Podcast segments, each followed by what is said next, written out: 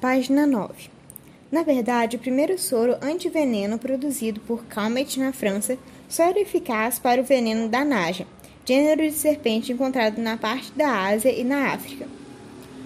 A descoberta do cientista brasileiro foi um divisor de águas nessa área e os resultados científicos e técnicos de suas pesquisas passaram a ser adotados mundialmente na produção de soros antivenenos.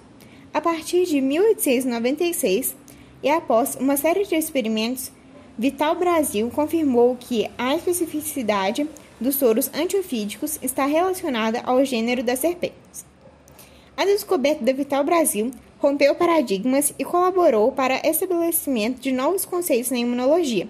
Pela primeira vez, a medicina tinha o produto tinha um produto realmente eficaz no tratamento de Cunha-Ler. Com seu pioneirismo, criou as bases da imunologia em nível mundial. E por isso, muitos o consideraram pai da imunologia. O próprio Calmet ad admitiu, pouco tempo depois, que a especificidade do soro antiofídico estabelecida por Vital Brasil esta era correta.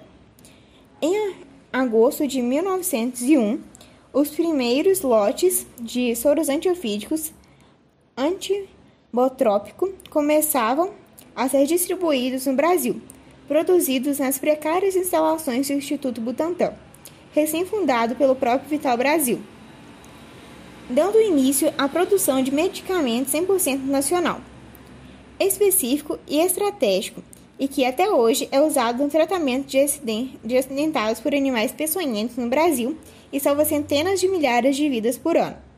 A partir da década de 1910, os trabalhadores de Vital Brasil alcançaram ampla repercussão internacional.